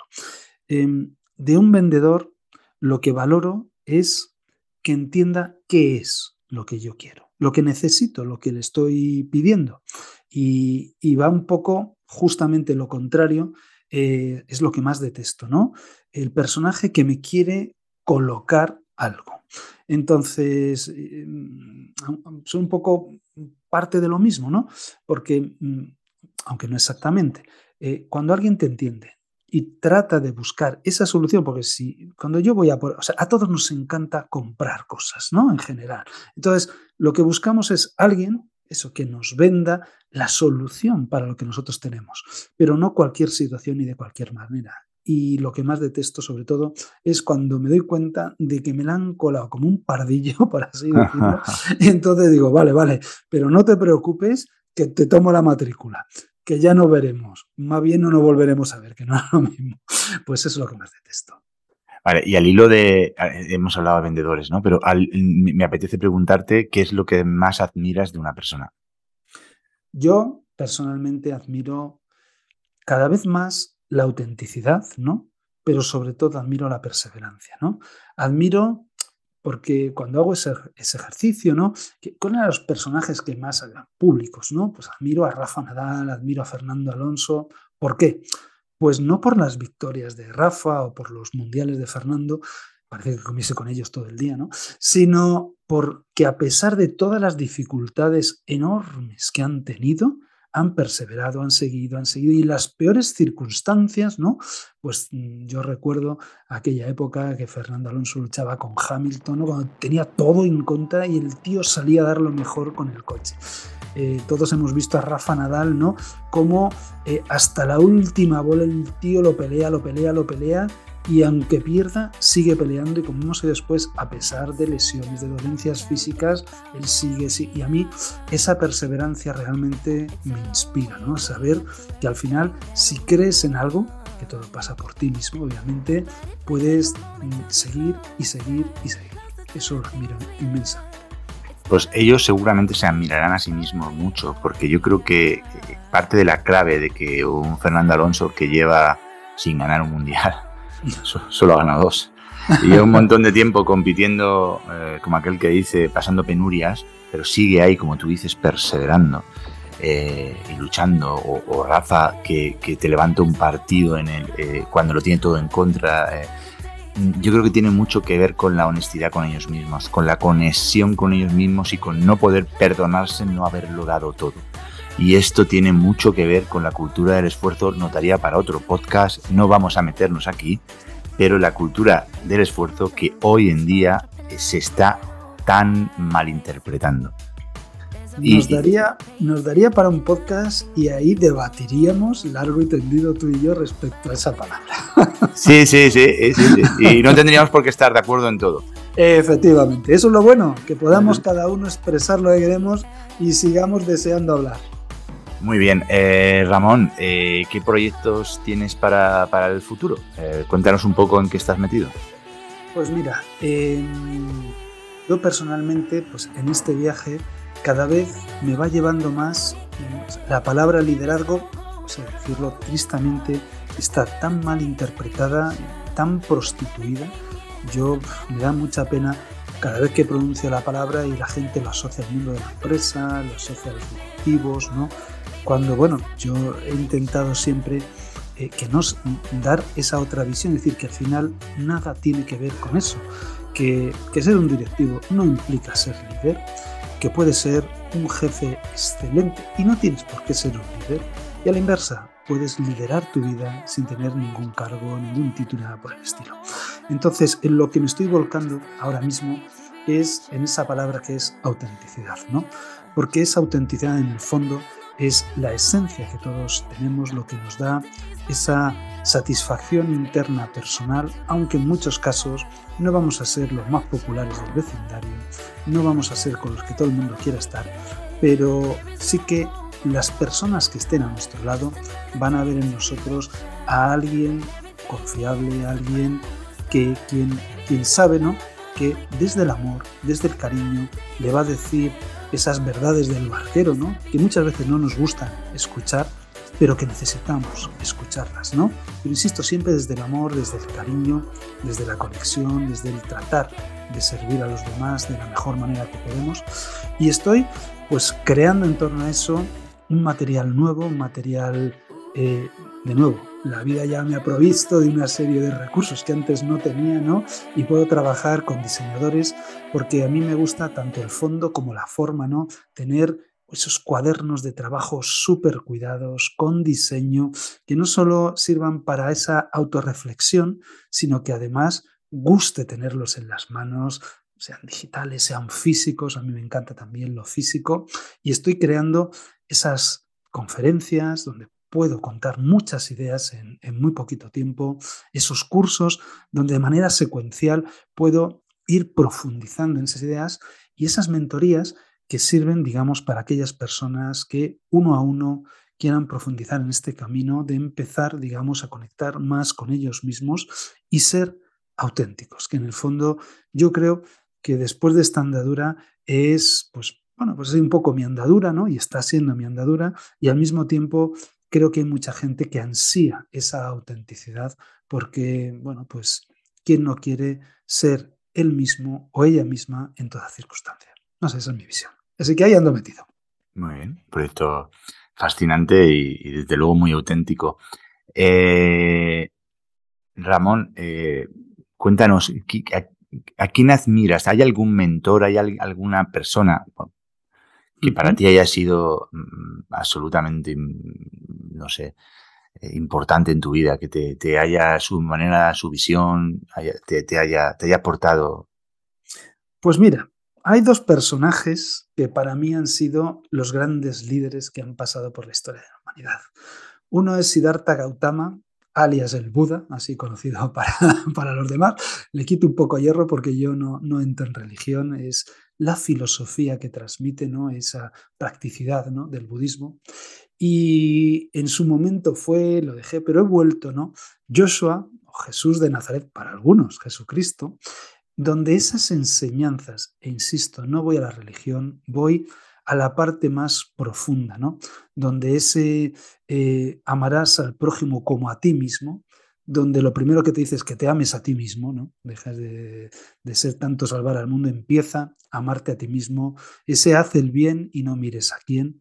Por eso, como decía antes, tú planta, planta rosales, hombre, que al final te van a llegar las rosas, ¿no? Y, y, al final es estar presente, vivir el día a día, dejar que la vida te sorprenda, ¿no? Y sobre todo, pues conectar con el corazón, que al final cualquier filosofía, digamos, profunda, da lo mismo, eso también daría para otros podcasts, ¿no? Que en el fondo eh, ha trascendido a través de, los siglos, a través de los tiempos, nos lleva ahí, ¿no? A, ese, esa conexión con nosotros mismos y con los demás desde el amor y no desde el ego. Desde luego, dos personajes eh, que han sido relevantes en la historia de la humanidad. De hecho, yo siempre lo digo, ¿no? El mayor líder, eh, Jesús de Nazaret. ¿Por qué? El único que ha partido el tiempo en dos. Hay un antes y un después que. Eso, insisto, como hecho histórico. No, no voy en, en las consideraciones personales, de fe, de creencias que cada uno tenga, sino a lo que puramente uno puede leer y lo que en mí ¿no? inspira. Y eso está en mis ojos, obviamente. Maravilloso. Eh, Ramón, con el fin de conocerte mejor, ¿vale? Un libro una película y una canción? Pues mira, em, un libro. Mm, yo ahora mismo, mm, el libro que para mí es mi guía completa, sé que es un libro que no es para todo el mundo, es Un curso de milagros. Es un libro que uno compra, que tiene una estantería, que no entiende, y de repente un día se le abre la comprensión y el entendimiento y, y encuentra otro mundo, ¿no? Entonces, para mí un curso de milagros y seguro que, seguro que hay personas que nos están escuchando que saben de lo que estoy hablando. Con lo cual, ese es el libro. Em, una canción, pues diría la de Bongo Botraco, eh, Todos los días sale el sol, Chipirón, que es una canción muy alegre, una canción que me río mucho con ella y que en el fondo, ¿no? Eh, quien, más, eh, quien más tiene es quien más ha vivido y al final eh, lo que nos vamos a llevar de esta vida son las experiencias. Y tener muchas experiencias, unas que nos gustan, otras que quizá no tanto, es la riqueza de verdad que tenemos y, hay que valorarlo en su justa medida. Me has preguntado un libro, me has preguntado una canción y me has preguntado una película. Pues película. Eh, porque esto no lo había preparado, aunque sé que, lo preguntas, pero no lo había preparado. Pues mm, yo te diría Forrest Gump. Porque en Forrest Gump ves a alguien que la vida le manda de todo, o sea, todo tipo de adversidades, cuando se va a arreglar, ¿no? Y, no sé, es, es, tierna y ves, no sé, como en el fondo esa famosa frase de la caja de bombones, ¿no? Tú no sabes qué te va a tocar cada día, así que espera lo mejor, ¿no? Eh, y, si de, momento el bombón que te toca no te gusta tanto, pues nada, mm, a tragarlo y a por el siguiente. Excelente película y el libro que has mencionado, eh, yo, yo, tú me lo recomendaste a mí y, yo lo leí y, francamente es un libro recomendable. Ya que investiguen, que investigue la gente y, que saque sus propias, sus propias conclusiones. Eh, Ramón, para cerrar, eh, bueno, con esto un poco de, conectar y, de lo que hablamos, ¿no? Esa esencia de compartir nuestras experiencias y de, transmitir algo, aunque esto de los... ¿Qué le dirías al Ramón de, 20 años si pudieras conectar con él y pudieras influir eh, en, su vida? Bueno, no sé si influir, pero al, menos eh, decirle algo. ¿Qué le dirías? ¿Qué te dirías? Pues yo me diría, hay más posibilidades. Eh, yo en su momento, yo solo veía una posibilidad en la vida. Estudia, trabaja, cásate, ten hijos, eh, sigue trabajando, sí. O sea, esta historia, ¿no? Entonces, a ese le diría, para, para, para. Antes de elegir y decidir que ese es el camino, piensa que hay más formas de vida, que hay más posibilidades, conócelas y después escoge. Entonces, eso es lo que le diría, porque en el fondo no podemos escoger si no vemos alternativas. Entonces, cuando no ven nada más que una alternativa, pues te tiras de cabeza, aunque después diga, pues hombre, es cierto que, que claro, mm, no podemos mirar hacia atrás con nuestra conciencia de ahora. Entonces teníamos lo que teníamos, pero eh, haciendo ese ejercicio, ¿no? De qué le, dirá el, qué le diría el Ramón de, de, 90 años al Ramón de 52, ¿no? Pues probablemente ese es el ejercicio. De hecho, es que lo hice anoche, ese ejercicio, ¿no? De decir, bueno, 20 años, ¿no? Ahí, con la dentadura ahí, tal, ahí dando conferencias por ahí, yo qué sé, o las escribo y ya la dará mi avatar de 20 años, pero, pero ahí seguiremos. ¿Qué le dirías al de ahora, no? Pues yo creo que eso es algo muy interesante y muy inspirador. Pues sí, la verdad es que sí, eh, lo comparto y me parece, me parece brillante, una vez más. Eh, Ramón, quien quiera conocer más de ti, eh, aprender de ti, contratarte, investigar qué es lo que has hecho, conocer tu background en profundidad, ¿cómo puede hacerlo? ¿Cómo pueden conectar contigo? Pues mira, yo actualmente eh, estoy muy enfocado en, en, cuanto a difundir a través, a través de mi podcast Merecemos algo mejor. Siete minutos y una canción para ser tú mismo. Es un podcast muy cortito, siete minutos, ¿no? corto o largo, cada uno lo decide, ¿no? Siete minutos, una idea clave y lo cierro con alguna canción, ¿no? Pues que esté relacionado o que siempre, por supuesto, me da buen rollo. Entonces, ahí podéis cada semana, a un par de episodios, pues podéis ver, digamos, toda esta filosofía de, vida, ¿no? Eh, destilada en píldoras muy concretas. Entonces, esa es la manera, podéis ver mi canal de YouTube, eh, podéis, pues, LinkedIn también tengo el perfil, ¿no? Y a quien le interese contactar, bueno, cualquiera de esos sitios, pues mi correo electrónico es info arroba ramonmaurel.com, así de sencillito, y desde ahí, pues yo encantado con todo el mundo de compartir, de dar mi visión sobre las cosas y, bueno, pues básicamente esto es lo que el podcast realmente es lo que me ilusiona mm, en estos momentos más porque, no sé, encuentro, al igual que contigo hoy, esa manera de expresarme, de decir lo que realmente pienso, siento, por lo que transito, eh, con la esperanza también de que alguien pues le pueda servir. Muy bien, de todas formas, eh, en las notas de, del podcast, en las notas de, de, YouTube, estarán puestos todos los enlaces para que sea muy fácil. Quien nos esté escuchando simplemente tendrá que, que bajar a las notas y conectar directamente con tu perfil de LinkedIn, con tu página web, con tu podcast, todo, todo estará puesto. Ramón, ha sido un auténtico placer. Charlar contigo siempre es inspirador, siempre es amable, generas, eh, no sé, transmites una vibración eh, muy bonita y me siento tremendamente cómodo y, hoy especialmente agradecido que, nos hayas dedicado tu tiempo. Por lo tanto, mil gracias. Bueno, el agradecimiento siempre es mío, ¿no? Cuando alguien te da la oportunidad de, participar en su espacio, en su casa, como es la tuya, eh, pues sé que hay mucho emprendedor, mucha gente que, te sigue y, y, todos sabemos lo que cuesta, ¿no? Ir haciendo crecer un podcast, lo que sea, ¿no? Que, que hagamos, ¿no? Entonces, que te inviten pues es lo primero, para estar muy agradecido, muy agradecido y por supuesto, pues cuando además la conversación transcurre de manera fluida, donde puedes expresar lo que, lo que consideras sin que necesariamente, en este caso, José, pues tenga que estar de acuerdo con ello, pues es una gozada. Y ojalá todos tuviésemos eh, estas, digamos, estos puntos de encuentro, eh, pues para que las cosas en, en, nuestra vida fuesen de, otra manera. Imagina, digamos, qué diferencia en lo que ocurre en la vida política, en las empresas o, o en las familias, en las cenas de Navidad, ¿no? Eh, si, si, en el fondo pues todos fuésemos capaces de compartir nuestras ideas sin crisparnos, sin tener que insultar, menospreciar a los demás, ¿cómo cambiaría, no? Entonces, y con esto ya cierro, como decía Madre Teresa, cierro por mi parte, Madre Teresa decía que eh, si todos barriésemos nuestra puerta, el mundo estaría limpio.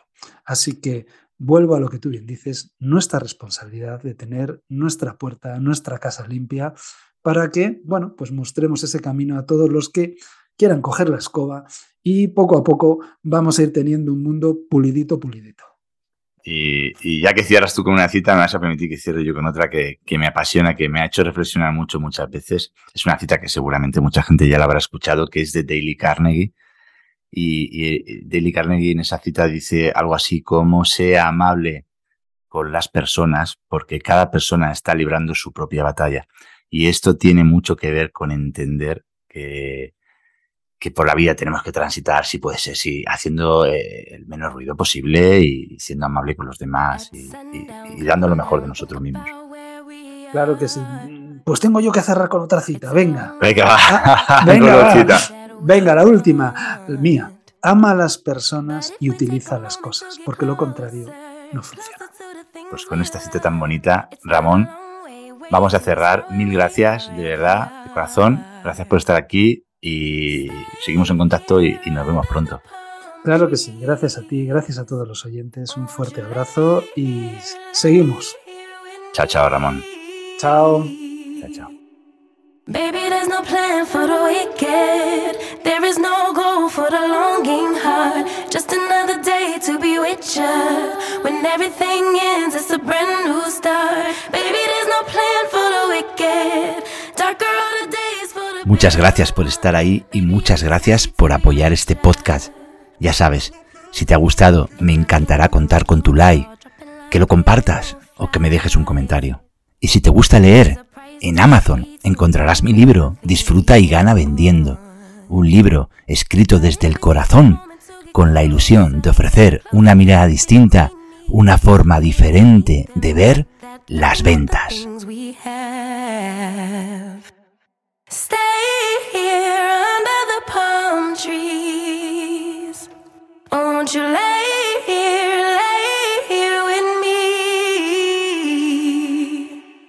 Has escuchado Disfruta tus ventas, un podcast de José Pascual. Just another day to be with you. When everything ends, it's a brand new start. Baby, there's no plan for the wicked. Darker the days for to be with you. There's no plan for the wicked. Ooh, there's no plan for the wicked.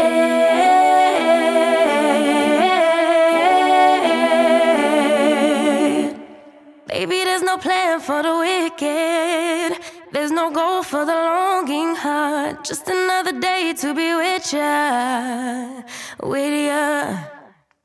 Baby, there's no plan for the wicked. Darker are the days for the bitter ones. Baby, I'm just happy to be with ya, to be with ya. Baby, there's no plan for the wicked. There is no goal for the longing heart. Just another day to be with ya. When everything ends, it's a brand new start. Baby, there's no plan for the wicked. Darker are the days for the bitter.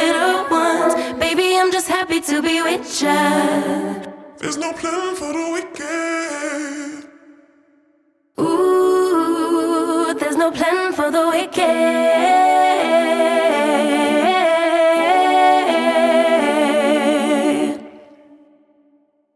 Ooh, there's no plan for the wicked.